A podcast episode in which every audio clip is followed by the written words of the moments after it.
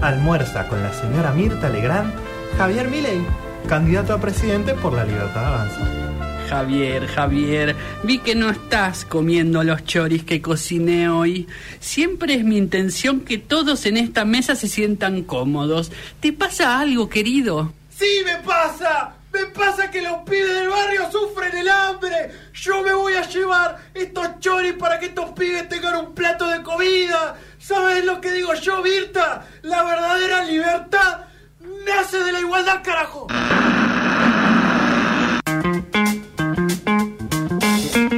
Bueno, 38 minutos pasan de la una de la tarde, estamos en Noticias Descafinadas y nos vamos a meter con una, con una comedia, eh, una especie de sitcom también, ¿por qué no? Sí, Eh, es sitcom pura y dura, me parece. yo diría que Más sí. allá de, de que no es todo en una habitación con tres cámaras, Claro, claro, eh, hay más movimiento, más producción, pero eh, es claramente una sitcom, Sí. eh, teniendo el ámbito del, de un personaje fuera del entorno del fútbol, manejando un club de fútbol. Exactamente. Ted Lasso es la serie de la que estamos hablando, creada y protagonizada eh, por Jason Sudeikis, Sí. una persona que seguramente le suene si ven su cara, eh, una persona muy parecida a Ned Flanders. Sí, eh, por lo en- menos en Ted Lasso. en Ted Lasso el personaje que hace es Ned Flanders sin la parte religiosa. Absolutamente. un personaje recontra entrañable, bueno como él solo, digamos, Mm. no tiene un gramo de maldad. Eh, y por lo menos en la primera temporada es un personaje que ayuda a los demás a sacar lo mejor de sí. Sí. Eh, va como ayudando a los demás personajes, digamos, hay, eh, bueno, todos los, los jugadores de su plantel, digamos, hay algunos que son más protagonistas que otros, obviamente.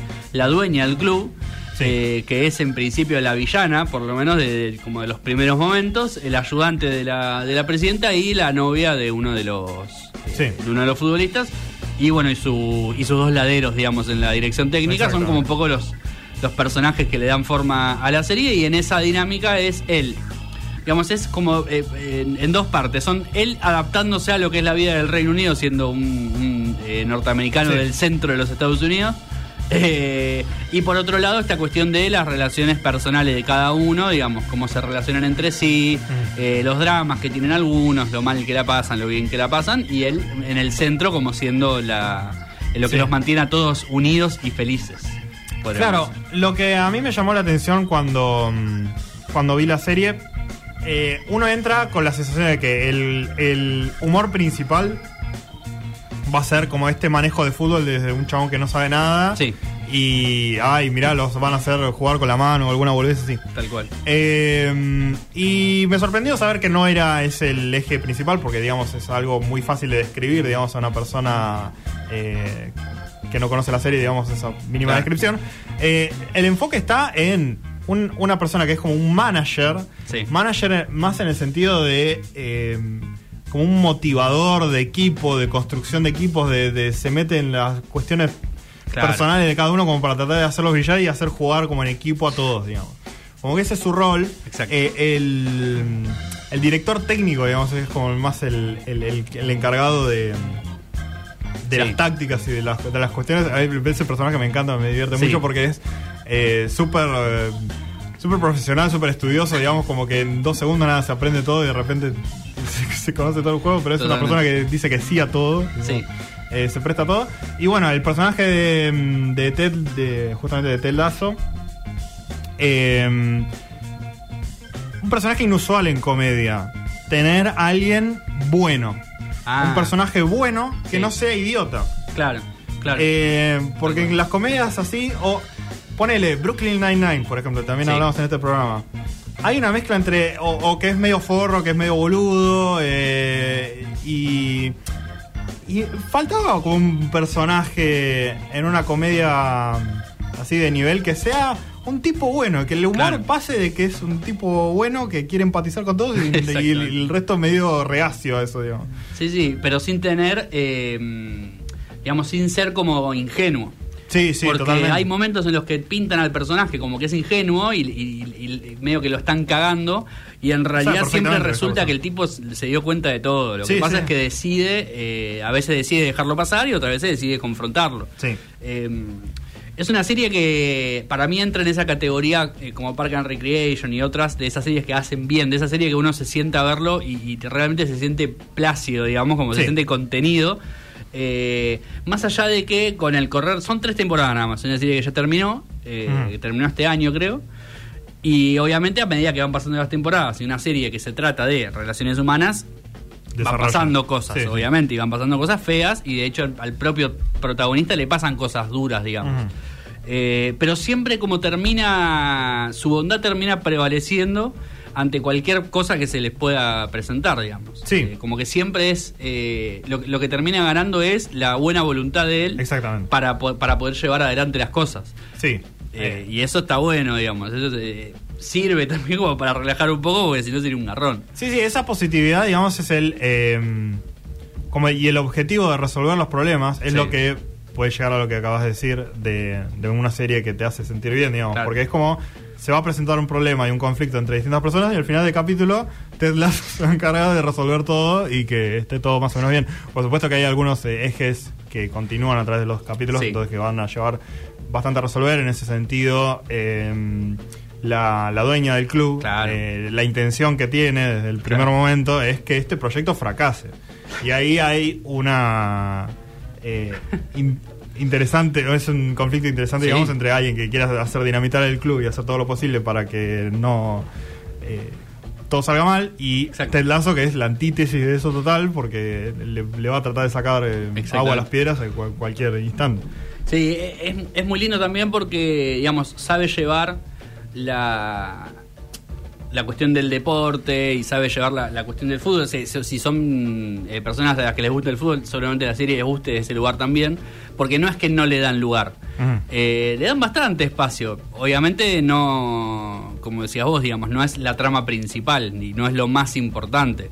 Pero la realidad es que hay varios capítulos que se tratan de, bueno, están jugando partidos, están entrenando, no sé, tácticas, cosas, digamos, Sí, sí. como le dan cierto peso a eso también, eh, sin olvidarse de, eh, justamente, son personas las que están entrenando y las que están jugando, obviamente. Sí. Eh, y en eso está bueno y además, bueno, siempre eh, algunas eh, digamos, contraposiciones que se pueden hacer con la vida real, algunos personajes que se nota que están inspirados en, no sé, futbolistas en la vida real, Claro, obviamente, sí, sí. como en cosas que... que obviamente hechos caricatura como para que nadie se ofenda eh, pero digamos está el, el- el futbolista que es muy vanidoso porque es el Sí. mejor del equipo y el capitán que es un viejo amargado que ya no tiene ganas eh, los pibes que están ahí como que eh, es un club pequeño, digamos, sin demasiadas aspiraciones, entonces como que quieren que les vaya bien, pero al mismo tiempo medio que se conforman con Sí, sí. nada. Con cobrar eso. claro, exactamente, con jugar y qué sé yo, y, y bueno, la motivación ahí de,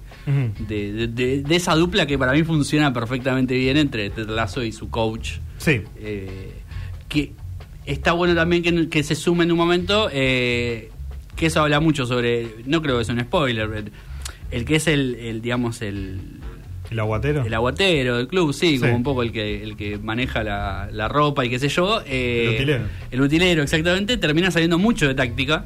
Ujú. Ted Lasso lo capta. Ted Lasso lo capta desde el momento cero, digamos. Sí, Es- sí. Eso me gusta mucho, de cómo se construye esa relación. El tipo lo ve la primera vez, se acuerda el nombre, Ujú. cosa que para él es todo un acontecimiento, porque nadie le da pelota. De hecho, los jugadores le hacían bullying. Y él termina como poniéndolo en un lugar central de- del equipo. Porque el tipo es, al fin y al cabo, el único que sabe digamos, del Sí, deporte. Que pero aparte además de eso, o sea, es eh, consistente con la personalidad de Ted Lasso de Claro. buscar lo mejor en cada uno, Claro. de tratar de eh, elevar a una persona a un nivel como para generar toda una dinámica de equipo más Sí. positiva y lo que sea.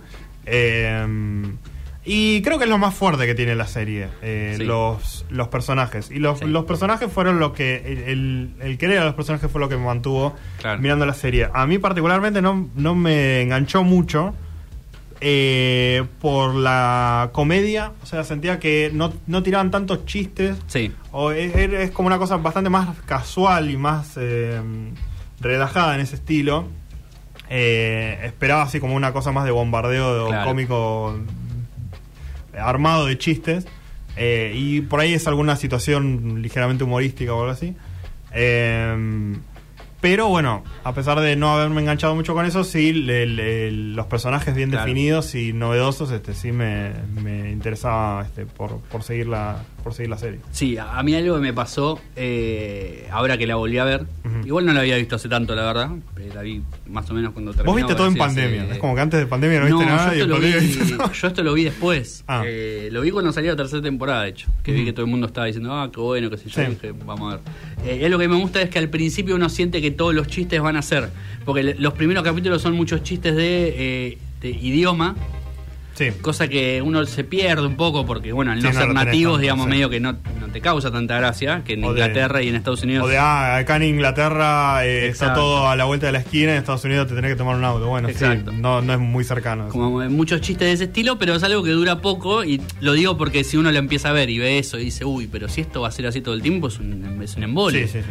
Eh, y no, la verdad es que es un recurso que usan al principio medio como para aclimatarse y después eh, toma su camino. No, el humor claramente principalmente pasa por los personajes. Sí, no, Las personalidades de los personajes haciendo humor. Solo que yo sentí que no era tan fuerte la presencia de los chistes, digamos. Que sí, no hay tanto chiste.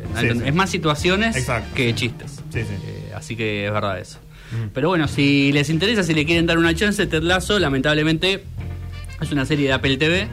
Eh, que sé que se puede pagar en Argentina, pero también sé que no es muy barato. Eh, es más caro incluso que otras plataformas. Wow. Eh, así que, bueno, Stream o cualquiera de esas eh, aplicaciones, páginas lo van a encontrar. Eh, es cortito, son capítulos cortitos de 20, 30 minutos. Con el pasar de las temporadas empiezan como a haber capítulos un poco más largos porque tienen como historias más intensas. Mm.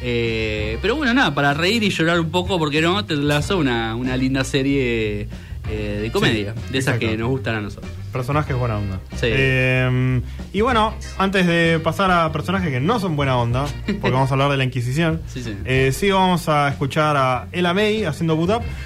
Me puse a escuchar, quería encontrar una canción, sé que te pasó más o menos lo mismo, de no poder encontrar una canción a pesar de que la buscas en todos lados. No la encontré Era un hit de la radio, eso era lo que sabía. Entonces me puse a buscar en Spotify hits de años pasados no la encontré, pero encontré este tema que me, gustaba y no sabía cómo se llamaba, así que vamos a pasar a El May con Budap y después eh, la Inquisición en el Virreinato del Río de la Plata.